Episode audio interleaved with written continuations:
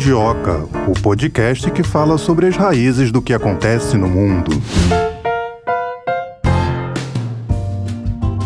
Seja muito bem-vindo, muito bem-vinda. Começando agora mais um episódio do Mundioca. Sempre saudando aqui os nossos ouvintes. Você que está chegando pela primeira vez aqui no nosso podcast, seja muito bem-vindo. Aproveita já para maratonar aí que nós temos um acervo. Esse não é o primeiro episódio. Ouça os outros para poder ficar por dentro de tudo que a gente já debateu por aqui. Nós vamos falar sobre esse marco aí, né? 13 anos desde a realização da primeira cúpula. E o que, que aconteceu aconteceu de lá para cá, né? Muita coisa, afinal de contas, é uma década e meia praticamente depois, né? O mundo tá bem diferente. A gente não pode esquecer que no dia 16 de junho de 2009, então BRIC, né, os líderes do Brasil, Rússia, Índia e China, eu falo BRIC porque a África do Sul, né, South Africa, ainda não fazia parte. Eles fizeram a primeira cúpula na cidade russa de Ekaterimburgo. E agora há pouco, quase uma década e meia depois, como eu falei, depois de ter a incorporação da África do Sul, isso aconteceu em 2011, os presidentes, eu estou falando sobre a última cúpula, os presidentes Jair Bolsonaro, Vladimir Putin, Xi Jinping e Cyril Ramaphosa e o primeiro-ministro Narendra Modi se encontraram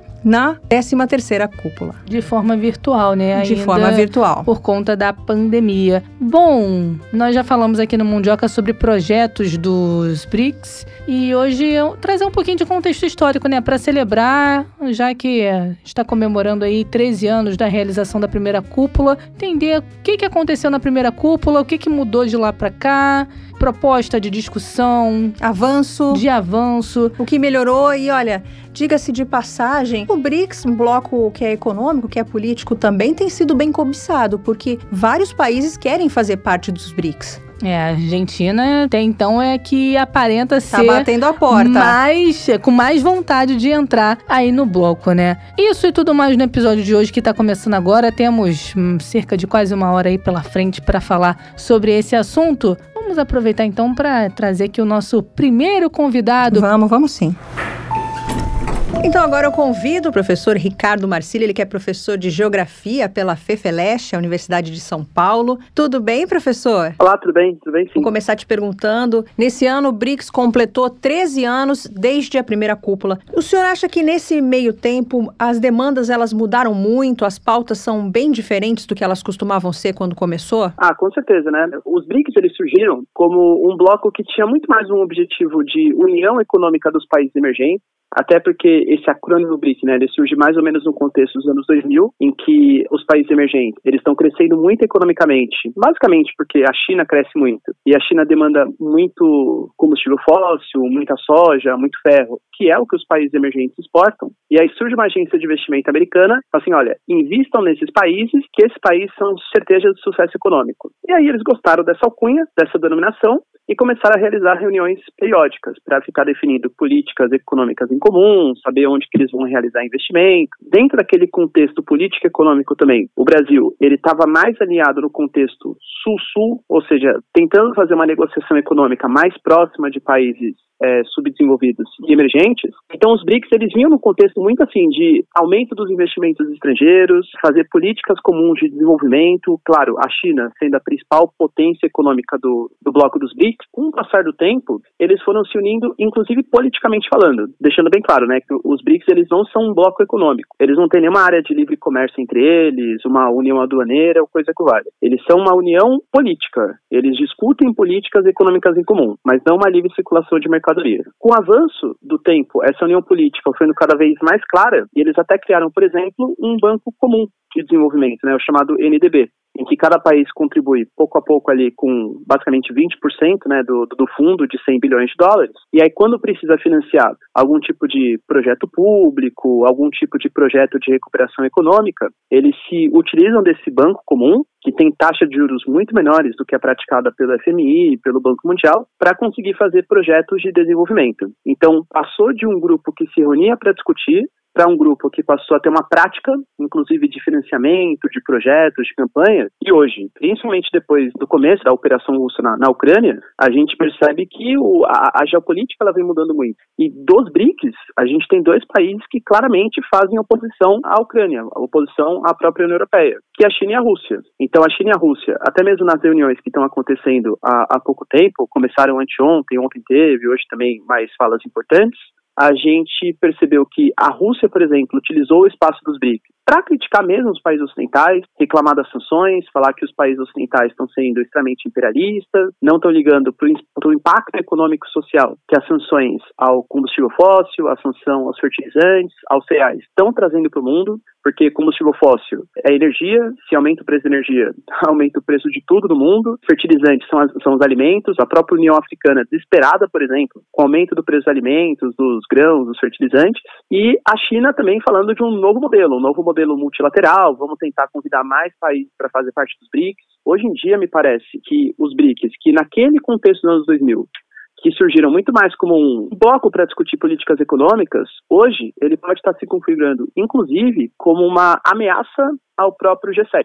O G7 hoje é como se fosse um, não um bloco econômico porque não tem livre circulação, né, mas um bloco político econômico que reúne os países desenvolvidos. Então é como se fosse a aliança econômica dos países ocidentais. Aparentemente o que a China vem fazendo hoje, convidando para reunião a Arábia Saudita, Egito, a Argentina, por exemplo, que hoje pediu para fazer parte dos BRICS, inclusive, é muito mais assim, poxa, vocês têm então o bloco dos países desenvolvidos capitalistas. A gente vai tentar fazer aqui o nosso bloco econômico não de livre circulação, né, novo bloco político econômico, dos países emergentes. Então, aparentemente, os BRICS eles vêm se configurando hoje com uma resistência, uma oposição aos países desenvolvidos que sempre foram hegemônicos nas grandes organizações internacionais para um bloco que represente os países subdesenvolvidos e emergentes. Então, mudou muito o papel, até pela geopolítica de cada contexto, né? E os países do BRICS, eles foram atendidos nas suas demandas por um sistema internacional mais moderno e representativo? Uh, eu, eu acredito que ainda não, né? É uma demanda que ela vai ficar muito forte agora depois do início do conflito entre Ucrânia e Rússia. A gente pega, por exemplo, a OMC. A OMC ainda tem um sistema que privilegia muito, por exemplo, proteção de dados, proteção de patentes,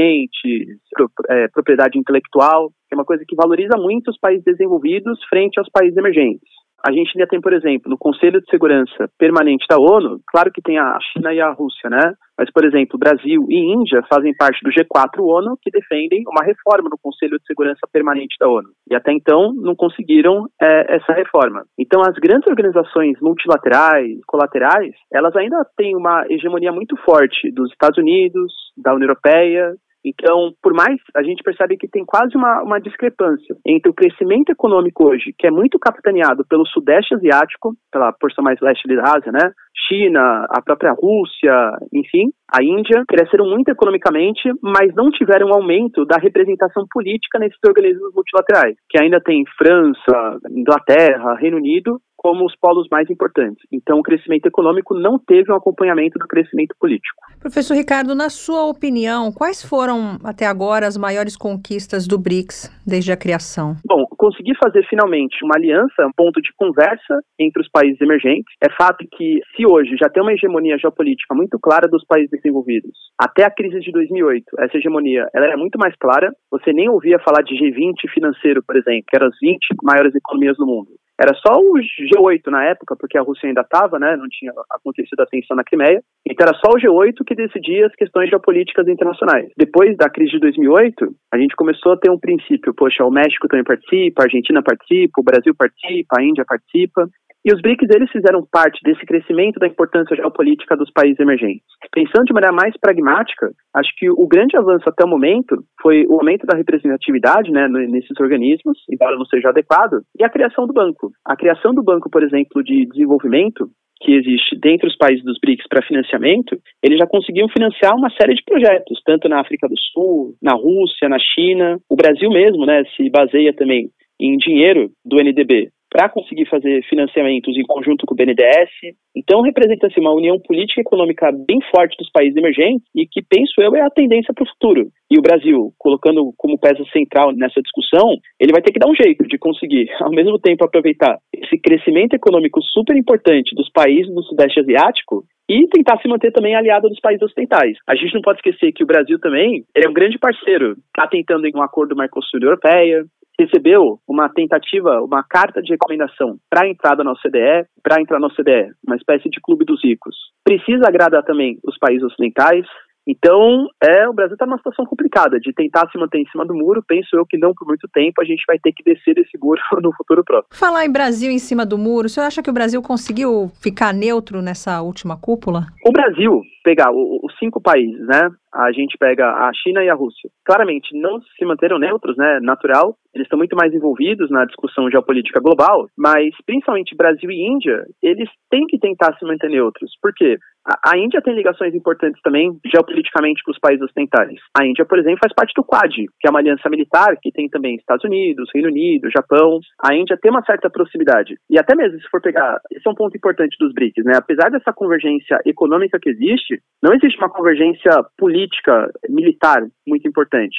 Existem graves conflitos, por exemplo, entre China e Índia, por exemplo, na região do Tibete, na região da Caxemira. O Brasil, por exemplo, não tem o mínimo de convergência militar com países como Índia, China e Rússia, que são países que dispõem de armamento nuclear. O Brasil, tradicionalmente, ele se comporta como um país neutro. O Brasil, por exemplo, só respeita as sanções internacionais que vêm de acordo com decisões da ONU.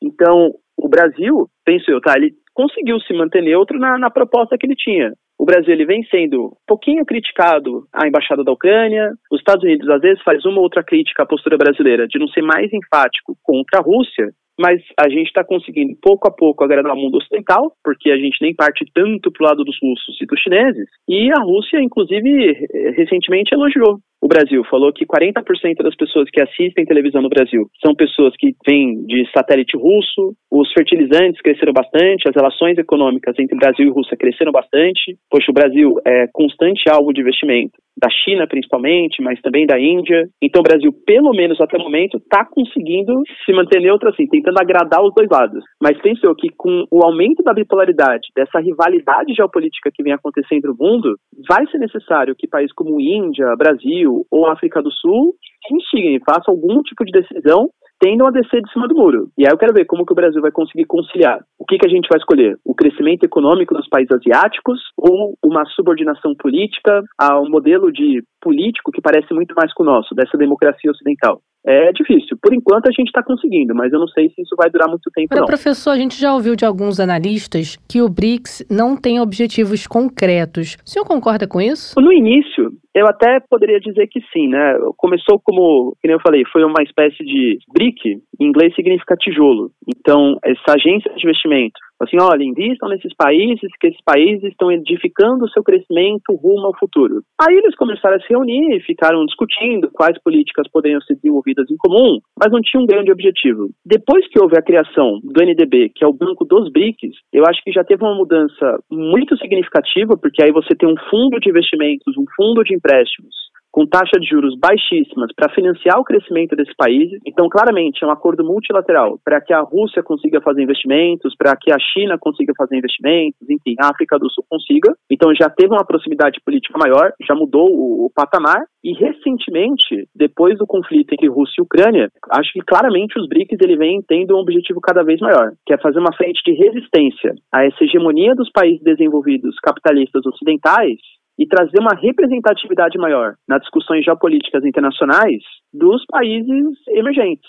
A tendência, novamente, né, é que os BRICS eles se expandam e que Brasil, Rússia, Índia, China e África do Sul, que entra depois, mas enfim, também é um dos primeiros membros, seja uma espécie de liderança nesse novo movimento dos países emergentes. Se expandam, professor, a China tem defendido muito, né, expansionismo dos BRICS. Por quê? Sendo sincero, não, eu sempre parto da premissa que não existe bonzinho no cenário geopolítico internacional. As nações, elas não têm interesses, as nações, elas não têm objetivos bons, as nações, elas têm interesses em sempre crescer economicamente e atingir os seus objetivos. A China, ela quer se colocar como liderança de um novo mundo. Ela inclusive falou, o próprio tema dos BRICS, ele falava de um novo mundo, uma nova forma de desenvolvimento. E nesse novo mundo, olha que interessante, né? A China, que supostamente é um país socialista, é um socialismo de mercado, mas enfim, é um estado socialista, é monopartidário, né? O Partido Comunista Chinês, ela criticou o processo de protecionismo dos Estados Unidos, a antiglobalização que a União Europeia e os países ocidentais vêm tomando, que teoricamente, poxa, quem deveria criticar a, a globalização, quem deveria criticar o livre comércio, enfim, são os países socialistas, países que têm uma economia mais fechada. Não, o, o mundo está tão confuso, a gente está numa efervescência tão grande, que quem está criticando o protecionismo é a China. Quem está criticando a antiglobalização é a China. E por que, que ela está fazendo isso? Porque ela está querendo mostrar para os países emergentes que os países desenvolvidos só pensam nos próprios interesses. Então, se for necessário sancionar a Rússia, sancionar a China, etc., mesmo que isso cause um impacto de fome no mundo, cause um impacto de preços de combustível lá no alto, aumento da inflação, os países ocidentais vão fazer isso. Então a China, querendo convocar novos membros, ela está querendo estar a liderança de uma nova ordem mundial que vai ter uma dicotomia, uma divisão entre os países desenvolvidos ocidentais contra os países emergentes e subdesenvolvidos. E já que a China está convocando, ela possivelmente vai ser a liderança. Até propriamente quando a, África do Sul, né, o West, o South Africa, foi convidada para fazer parte dos BRICS, já foi um certo imperialismo dos chineses, já foi um, um certo convite que visava nessa, esse aumento da interferência dos chineses. A África do Sul não é um país baleia como os outros países dos BRICS, não tem um território tão grande assim, não tem uma população tão grande, uma economia tão significativa.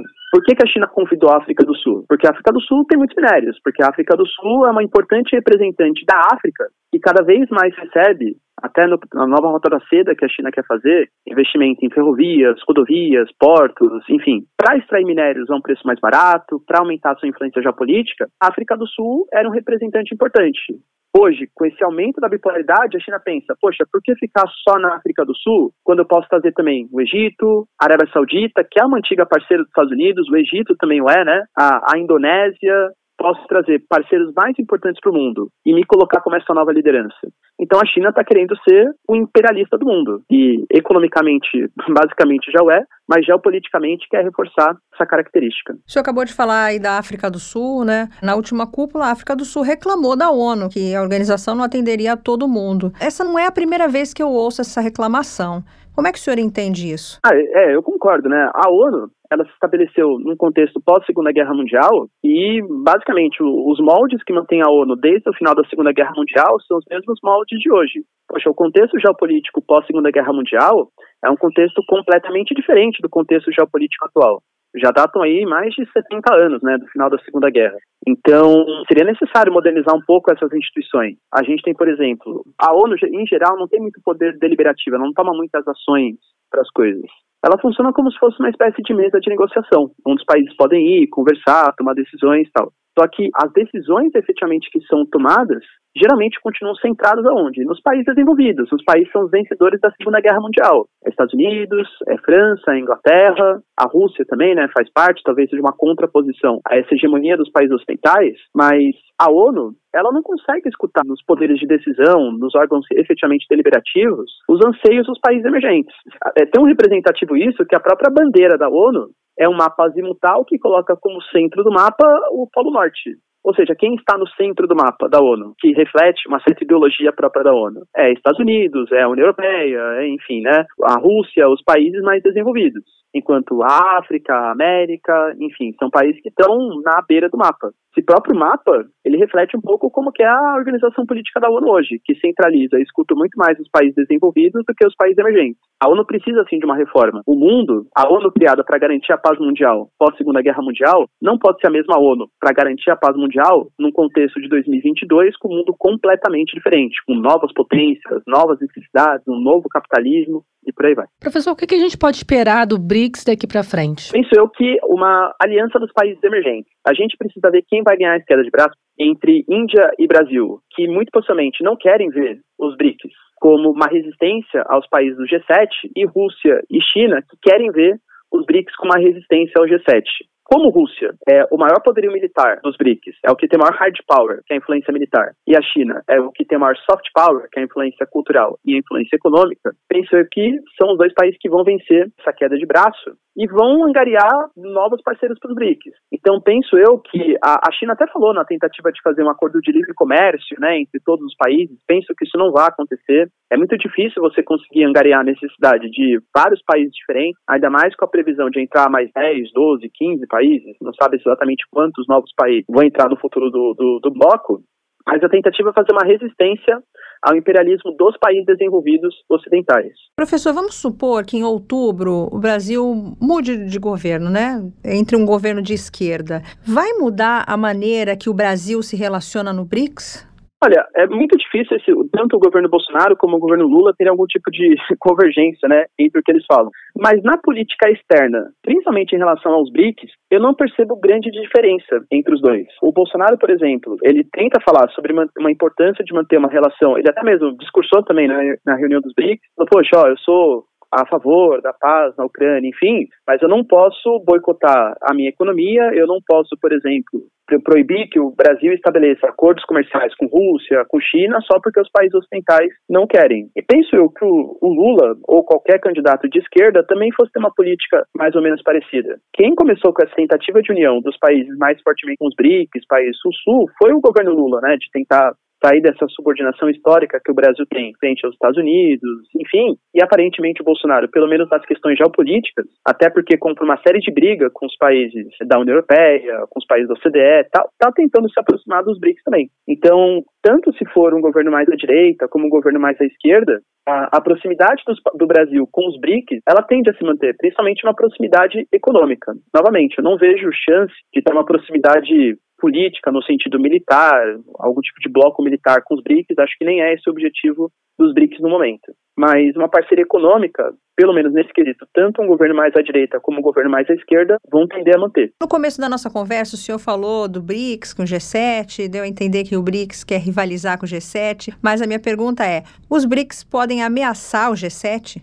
Com certeza. E esse é o grande medo dos países do G7, né? Hoje, os países desenvolvidos ocidentais, eles estão até mesmo numa carência política, uma liderança. Poxa, política não se faz só com dados. Ah, eu sou um país mais desenvolvido, tenho mais armas. Faz também com liderança. A última grande liderança da União Europeia, ela basicamente se aposentou, né, que foi a Angela Merkel. A Angela Merkel ainda conseguia ser uma mediação entre a Rússia, entre a China, entre a União Europeia Estados Unidos. Hoje, por exemplo, Olaf Scholz, é um cara muito novo, tem uma fala um pouco mansa demais, talvez, não uma pessoa tão energética. A outra grande liderança que poderia ter o Macron. O Macron não tem apoio nem da população local. Quando ele foi reeleito, tomou ovada na cabeça, agora recentemente praticamente perdeu o poder no parlamento francês, vai ter um governo muito difícil, porque dois extremos assumiram o parlamento, tanto o extremo mais à esquerda quanto o extremo mais à direita. O Reino Unido também mais isolado ali com Boris Johnson o Biden também sofrendo com uma queda de popularidade. Então a gente percebe uma certa decadência de influência do G7 dos países desenvolvidos, até pela ausência de uma grande liderança, pelas políticas econômicas que eles tomaram. Poxa, nos últimos anos, principalmente, o que eles mais fizeram foi injetar dinheiro na economia. Então, injeta dinheiro, o Biden fez o tal do American Rescue Plan, então injeta dinheiro para tentar crescer, infla uma bolha imobiliária, infla uma bolha na bolsa de valores, e agora está colhendo os frutos. O fruto que é inflação, o fruto que é queda da popularidade. Então, os países ocidentais, eles estão num momento de crise, um pouco de crise política. E esse, essa nova organização, esse novo BRICS que pode surgir, com a China crescendo economicamente, com uma convergência mais forte. A Rússia acabou de firmar, por exemplo, um acordo com o Irã. A gente percebe que também existe uma vontade. O Irã acabou de firmar um acordo com a Venezuela. A Rússia estabelecendo relações com a Síria. A China, com a sua nova rota da seda, investindo um monte na África, estabelecendo acordos aqui na América do Sul, né? A China, por exemplo. Falando né, direita e esquerda, o Guillermo Lasso, que é o presidente do Equador, é um cara liberal, é um cara de direita e mesmo assim aceitou receber maciços investimentos dos chineses, porque o capital acaba falando mais alto. Então, nesse momento de crise de legitimidade e crise econômica dos países desenvolvidos, os BRICS eles podem crescer sim e colocar um certo medinho nessa rivalidade com os países do G7. Acho que sim, sim. Acho que os BRICS têm esse papel, sim. Queria te perguntar também, professor, sobre uma fala do presidente Putin. Ele disse que os BRICS estudam a criação de uma moeda de reservas. O que, que significa isso? É basicamente para você conseguir fazer esses projetos de financiamento, de trocas mútuas, sem a necessidade do dólar. Isso é uma tentativa que não só o Putin vem fazendo, mas que a China vem fazendo,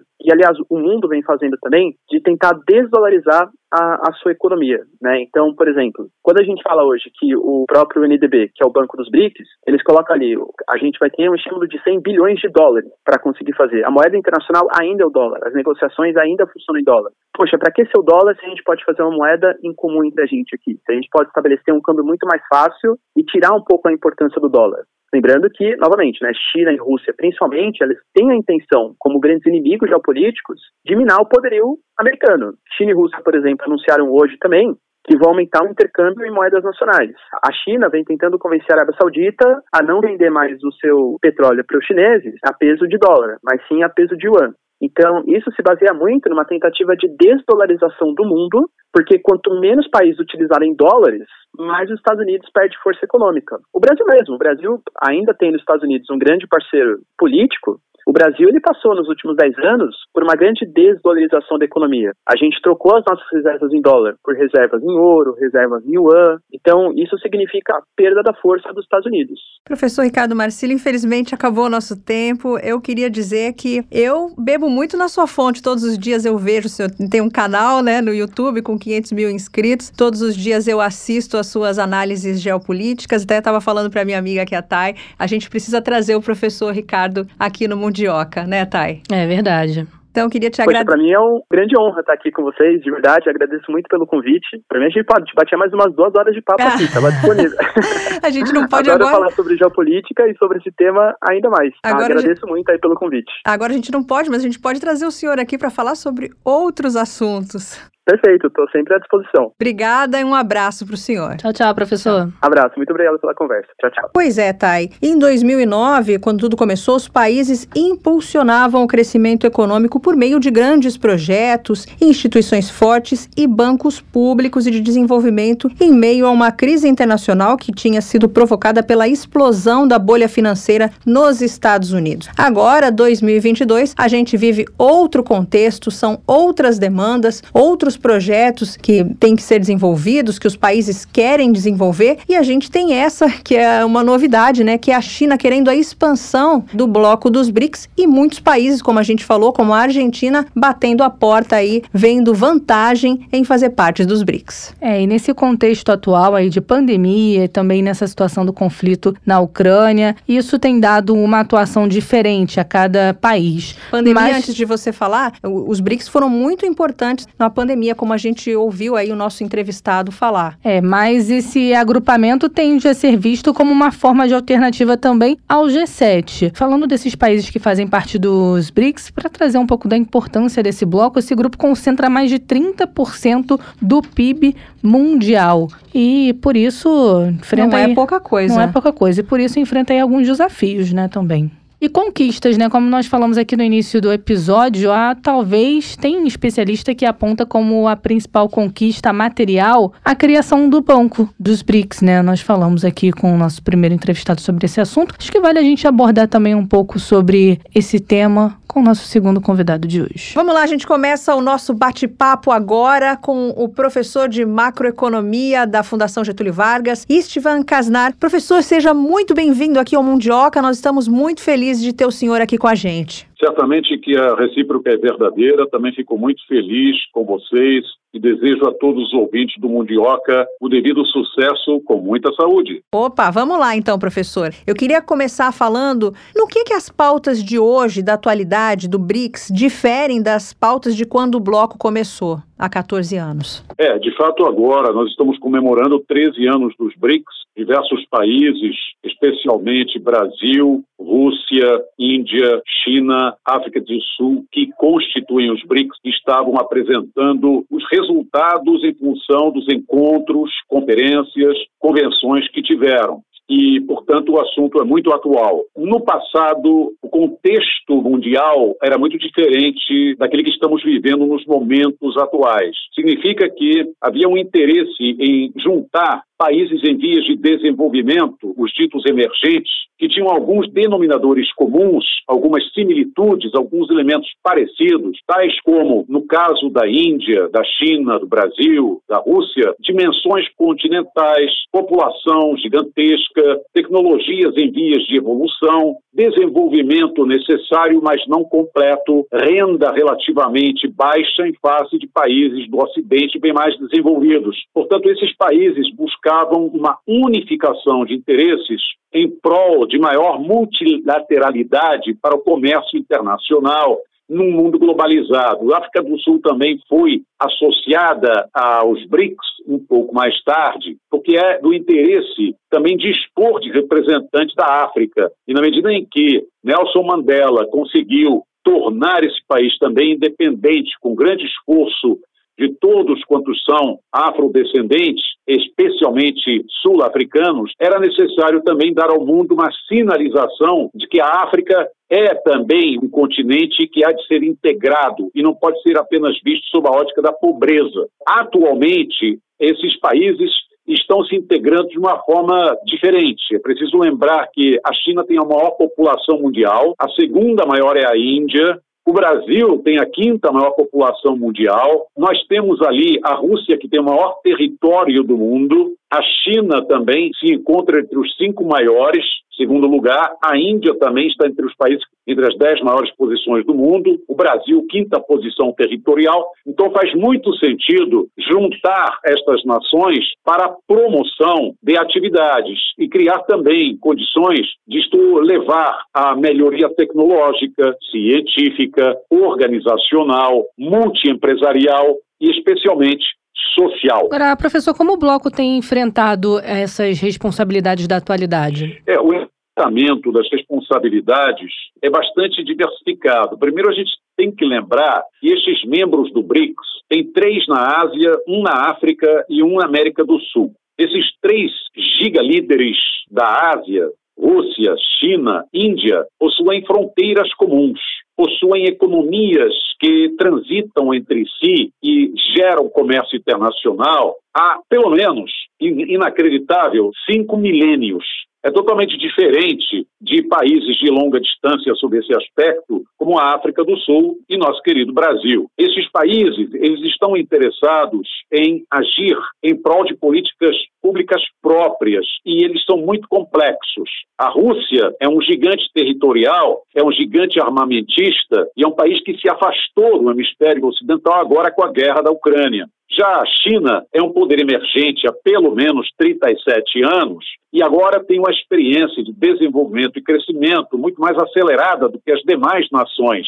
Portanto, quando ela cresce com o produto interno bruto a média de 6,3% nos últimos 33 anos, ela dá uma sinalização inegável de que, do jeito que vai, tornar-se-á uma nação superior em produto, em volume de produção, aos Estados Unidos, que é o líder do mundo ocidental. A China e a Rússia já tiveram algumas encrencas entre si, mas fosse sob o processo de ações e interações com o regime de Mao Tse-tung, fosse mais adiante, como agora nós estamos vendo com o primeiro-ministro também da China, fosse lá atrás com Khrushchev, Brezhnev e atualmente o complexo Putin, apesar da guerra que a Rússia criou e a contaminação geral na economia que se multiplicou, esses dois países são muito ligados.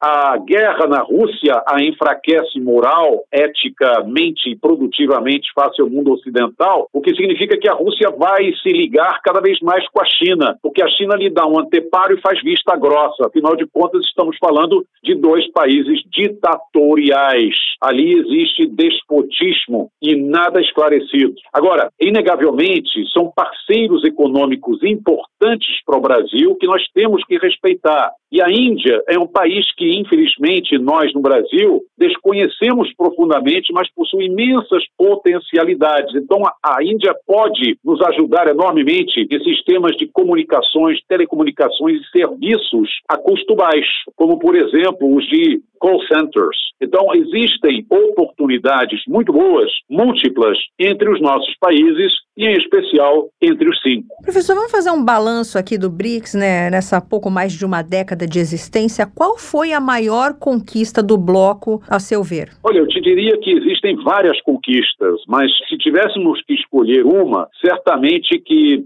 o ato de ter demonstrado que não existe apenas organização dos Estados europeus, acordos do NAFTA entre Estados Unidos, Canadá, México, ações no Transpacífico e assim por diante, merece muita atenção. Ou seja, existem países que foram, de certa forma, desde a Segunda Guerra Mundial, crescendo imensamente, como o Brasil, portentosamente, como a China, significativamente após a eliminação do apartheid, como a África do Sul, em que pese todos os seus sofrimentos que continuam e são significativos, e uma Índia, uma população gigantesca, mas com certos perfis de desenvolvimento significativos, abrindo o olho ao mundo, abrindo a percepção de que não estamos nem um pouco longe de outros países. Quer dizer, a gente há de respeitar, na certa, uma Holanda, uma Bélgica, uma França envelhecida, socializante, cheia de confusões, mas que hoje em dia tendem a ser países desgastados e frequentemente com um potencial de crescimento baixo, ao passo que uma China, uma Rússia, uma África do Sul, uma Índia, um Brasil possuem não só efetividade em crescimento e produção, apesar do Brasil, eu enfatizei, crescer mediocremente nos últimos 30 para 40 anos, cada década que passa cresce menos com a carga fiscal monstruosa que vive, com as dúvidas institucionais existentes, com a crise política que tem aqui, mas ainda assim nós somos a oitava maior potência econômica do mundo, se não a décima, flutuamos por aí com volatilidades variadas, razões variadas, portanto temos que ser vistos no rol das nações como um país representativo, significativo. E isso é válido então a cada um dos BRICS. E em relação à produção de vacinas, professor, o que a gente pode comentar? Bom, é muito diferenciado o processo comportamental pandêmico desses países. Você pode ver que a China se isolou, se fechou, ela se mesmerizou em sua beleza. Ela se preocupou intra-umbigo. Foi uma política de isolamento. Isso não é recomendável, nem tampouco é bom. E você pode ver que a China, em que pese muitas políticas corretas de saúde para tentar e procurar salvar a sua população, naturalmente, dos efeitos mortais dessa pandemia que já ceifou por baixo oficialmente, segundo a Organização Mundial da Saúde, 6 milhões e 400 mil pessoas, conseguiu criar uma taxa de mortalidade intra-China sumamente baixa, extraordinariamente é, pequena. Mas vacinar integralmente a população imensa que a China tem, com mais de um bilhão e praticamente 700 milhões de habitantes, realmente, além de um esforço monstruoso, significa também ter capacidade logística e de transporte de política de saúde pública hospitalar e em clínicas, etc., que nenhum outro país do mundo encontraria similar. Já a Rússia, ela não apresenta estatísticas estáveis, quanto mais agora, né? Nos últimos 120 dias, realmente ela se retraiu e não abre estatística nenhuma, literalmente, nenhuma, de sorte que não é bem conhecido o problema da Covid naquele país. A verdade é que a Omicron agora, bem diferente da SARS-CoV-19, possui efeitos menores do ponto de vista é, das formações de mortalidades intrapaís, intrarregionais, interregionais. Agora, o Brasil tomou atitudes talvez algo lentas, que deveriam ter sido muito mais velozes, incisivas, firmes, claras, transparentes, portanto, houve um equívoco federativo inegável, mas uma vez que foi equacionado o grande dilema-problema, não há dúvida que no Brasil nós chegamos, talvez até porque foram aterrorizadas as populações com os graves problemas da Amazônia, onde morreu muita gente, estado do Amazonas em especial, Pará também,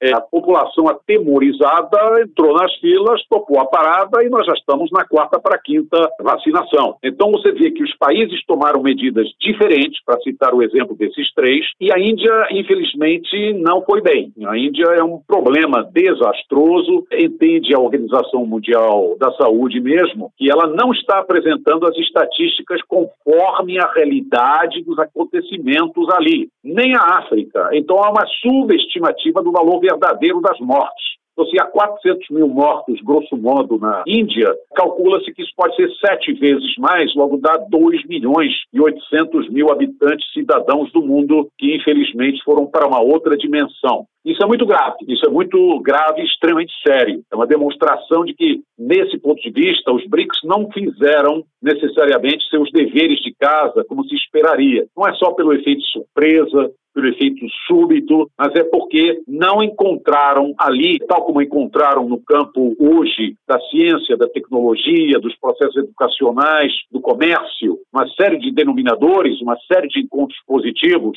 para lidar com esse problema que continua sendo uma ameaça mundial. E agora vem o monkeypox, quer dizer, né, ainda por cima não bastasse a Covid, o mundo inteiro está vendo que existe uma disseminação potencial fortíssima da varíola do macaco. Né? Então a gente tem que tomar cuidado, porque essa varíola não é igual à varíola que ceifou a vida ao longo do século XVIII, XIX, início do vigésimo, de centena de milhão de pessoas no mundo, ela foi de uma gravidade enorme, passou a ser a varíola realmente a ser combatida a partir do médico Jenner, que criou a vacina, vaccine, que vem da vaca, né, e inoculou a varíola da vaca as diversas populações, sobretudo da Grã-Bretanha, começou tudo com um menino, e aí então ele vacinou o menino lá nos finais dos anos 1780 e pouco, e deu certo. Daí então se expande essa vacina, então é um exemplo interessante, hoje em dia com tecnologias nossas totalmente diferentes daquela época, criando condições.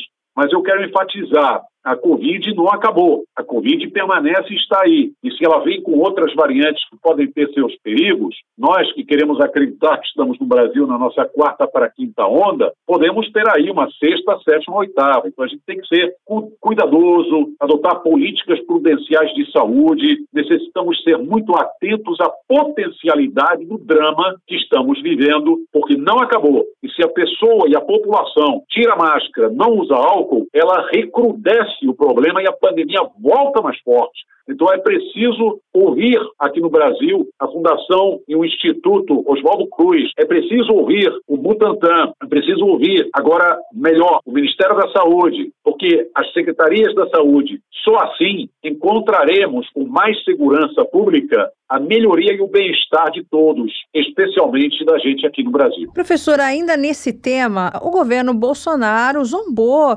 teve aí uma política externa em desacordo com a China quanto à vacina. Como é que ficou isso? Ficou um, um certo mal-estar entre Brasil e China no BRICS por conta dessa situação? Olha, eu acho que é uma excelente pergunta sua e creio que a Mundioca faz questões de muitíssimo valor. Parabenizo vocês também por isso. Lembre do seguinte: os acordos entre países não são feitos estritamente para uma variável. Nós temos que ser multidisciplinares, multivariados, multifatoriais quando realizamos negócios, relações e atividades.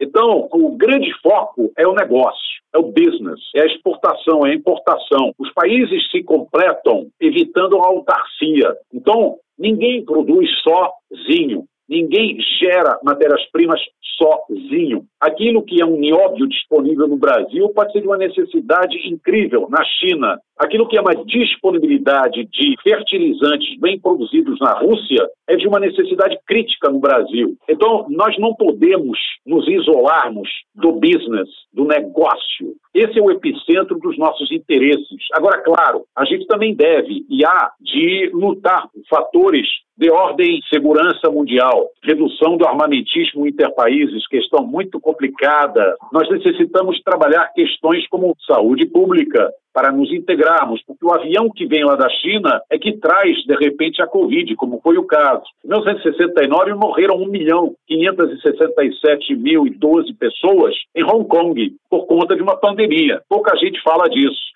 Chinês está mais do que a par dos problemas da pandemia. A peste negra já era conhecida por eles e eles sabiam que o vetor, em 1413, era a pulga que estava dentro do rato. E os europeus morriam às pencas lá nos 1470, 1520, só depois é que surge o Renascimento, e só mais tarde é que descobrem que a pulga é transmissora. E isso vem através das informações das caravanas que vinham da China e da Arábia. Então, o que nos interessa não é mais agora a caravana. O que nos interessa agora é ter condições legais, corretas, de comunicarmos-nos em tempo real para apresentarmos as necessidades dos diversos países e complementarmos-nos, tal como estamos fazendo. É bom lembrar que o maior parceiro comercial do Brasil hoje é a China. Se estivéssemos zangadinhos com a China, ou só porque o 01, 02, 03 e 04, os filhos da Sua Excelência, o senhor presidente da República, Jair Bolsonaro, brigam com eles, estaríamos em maus lençóis.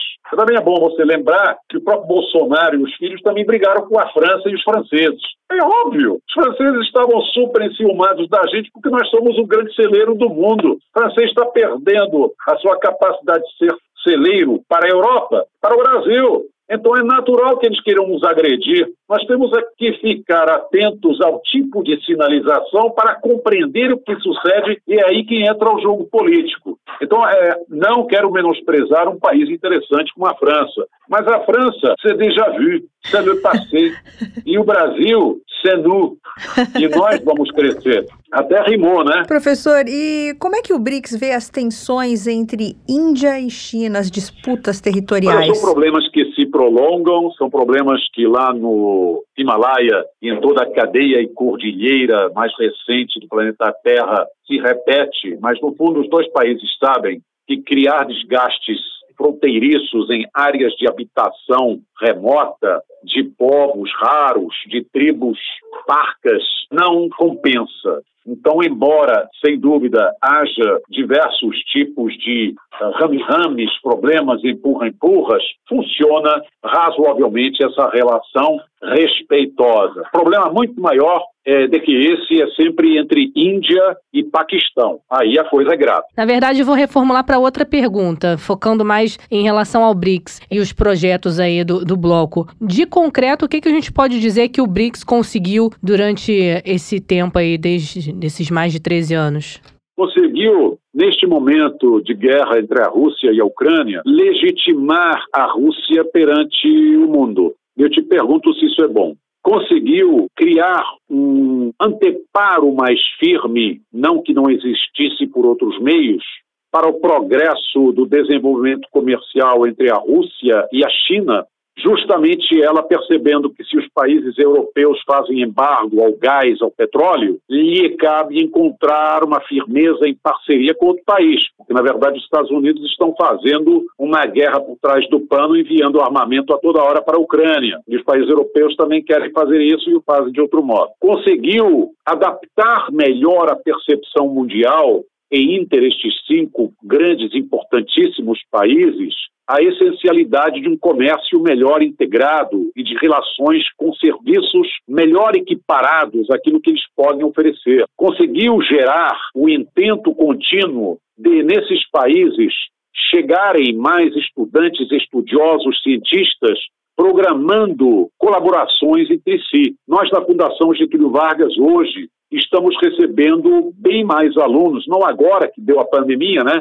Hindus e russos e chineses do que no passado. 10, 15 anos atrás, eu te digo honestamente, na Fundação Getúlio Vargas, quando eu recebia cinco a oito alunos no máximo, oriundos da Rússia, da China e da Índia, era muito. Mas atualmente vem assim grupo de três, quatro estudantes para administração, quatro ou cinco estudantes para economia, sete, oito estudantes até para matemática. Então, vem gente da Rússia para matemática, vem gente da China para gestão organizacional, administração corporativa, relações internacionais. E isso é muito bom. É um exemplo de que sim, está ocorrendo uma maturação das relações e um encontro. Agora, é importante lembrares de que nós temos distâncias incríveis. Então é fácil pegar o avião, mas é caro, é custoso. Então esses países necessitam, evidentemente, dispor de bolsas de estudo para essa gente, ter condições de dar bolsa para que ela possa habitar, transportar-se, alimentar-se, comprar material de ensino, e obviamente isso reduz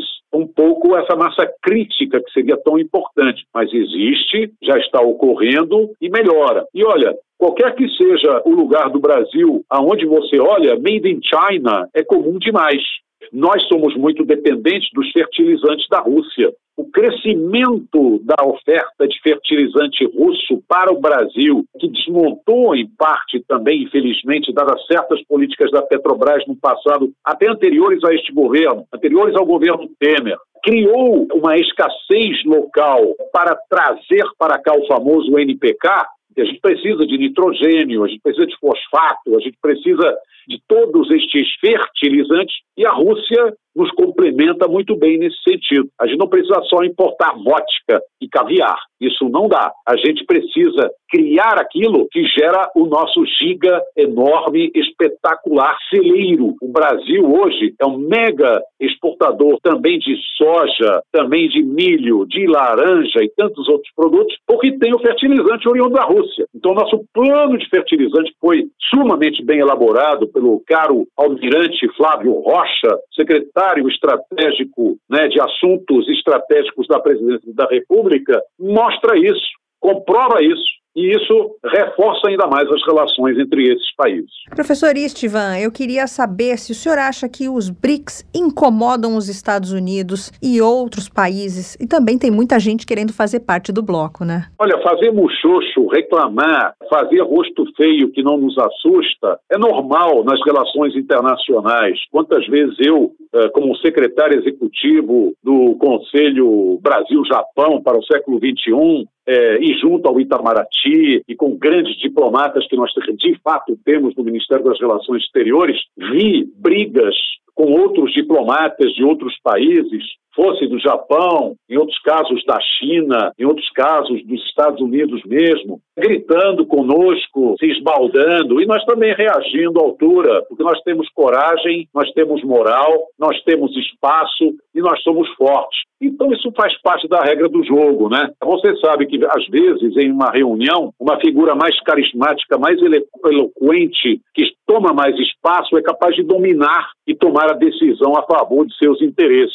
As nações têm interesses. As nações têm interesses e pensam primeiro em si mesmas. Logo, é natural que os conflitos emerjam no mundo da escassez. Mas o que nós necessitamos é criar, administrar, gerar, e nisso o Brasil é muito bom, paz.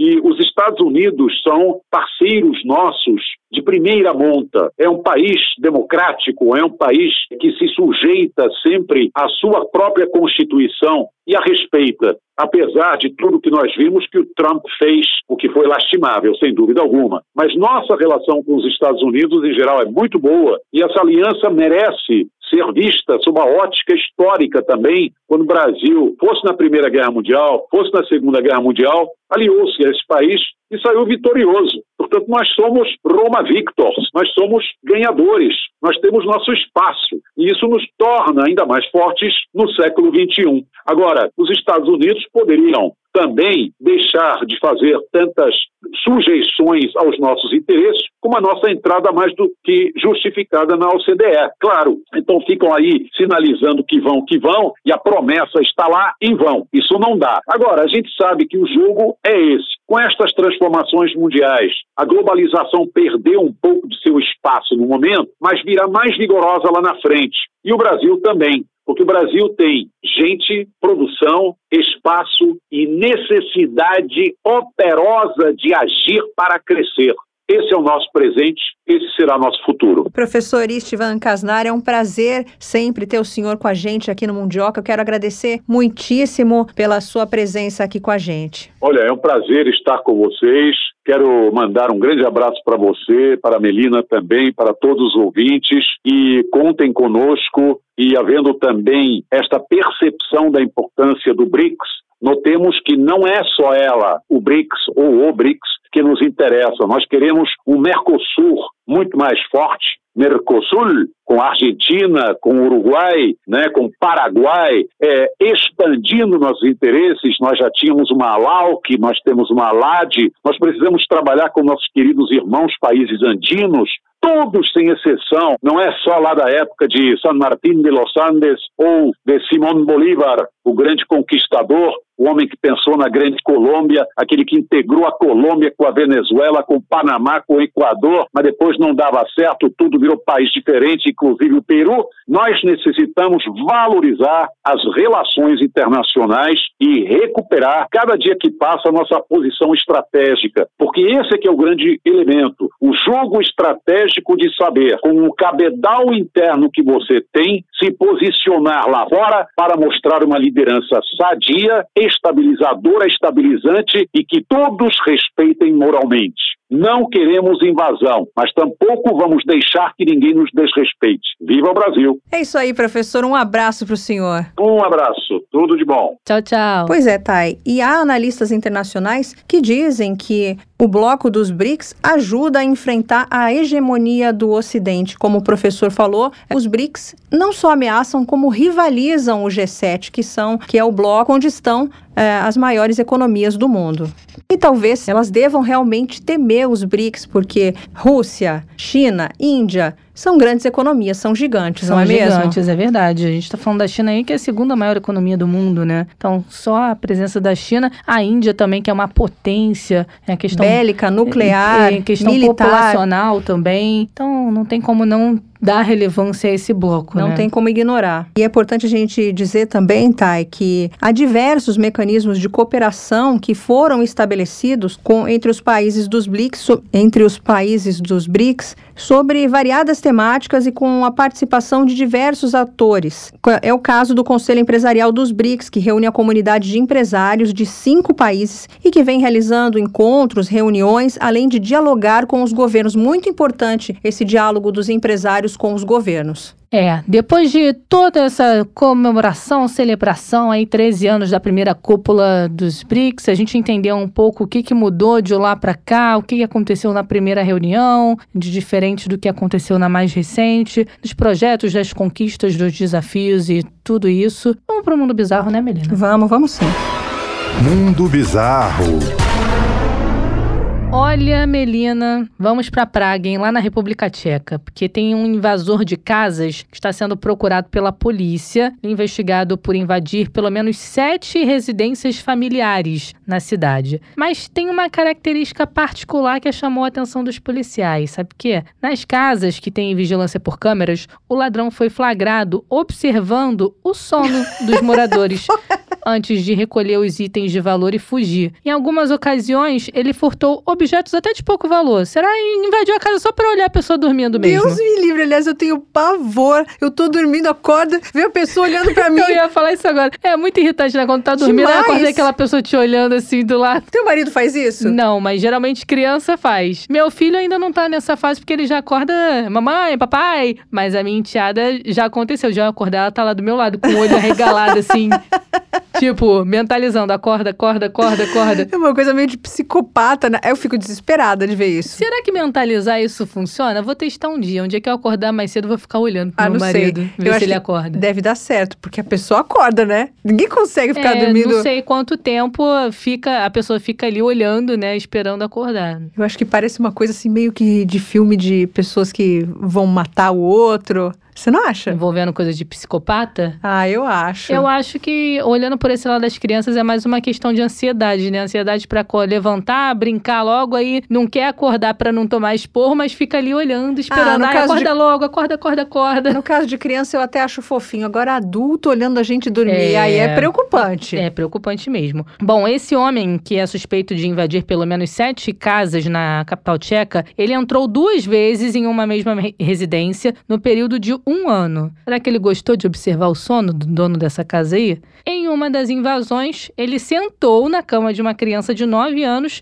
e ficou olhando a criança dormir. Em seguida, pegou alguns itens de valor e foi embora. Outras câmeras flagraram esse suspeito rodeando a parte externa das casas. Esse homem tem entre 55 e 60 anos e manca de uma das pernas. Se condenado, ele pode pegar até três anos de prisão no país. Isso pela invasão da casa, né? Ficar observando o sono por enquanto enquanto não é crime. É, se eu fosse esse rapaz aí, passa uma consulta para um psiquiatra, porque isso aí não tá normal, não. Agora, ficou observando a criança de 9 anos dormir. Olhar bebê dormir é uma coisa ah, gostosa. É lindo demais. O arzinho, assim, a barriguinha subindo e descendo. Eu adoro ver criança dormindo. Dá uma dormindo. sensação de paz. De eu, paz. Por isso aí a gente não condena ele, não. Porque não, eu isso também. Aí tudo bem. Eu gosto de ficar observando o bebê dormindo, porque eu acho uma coisa tão assim, que traz uma paz mesmo. Parece um anjinho ali Adoro quietinho. um anjinho, aquela bochechinha. Calminho. Até o meu filho ainda é um bebê, né? Até os dois anos ainda é bebê. Eu gosto de ficar olhando ele dormindo. Eu fico, ai, tão bonitinho. Boto o babador, né? Porque fico babando.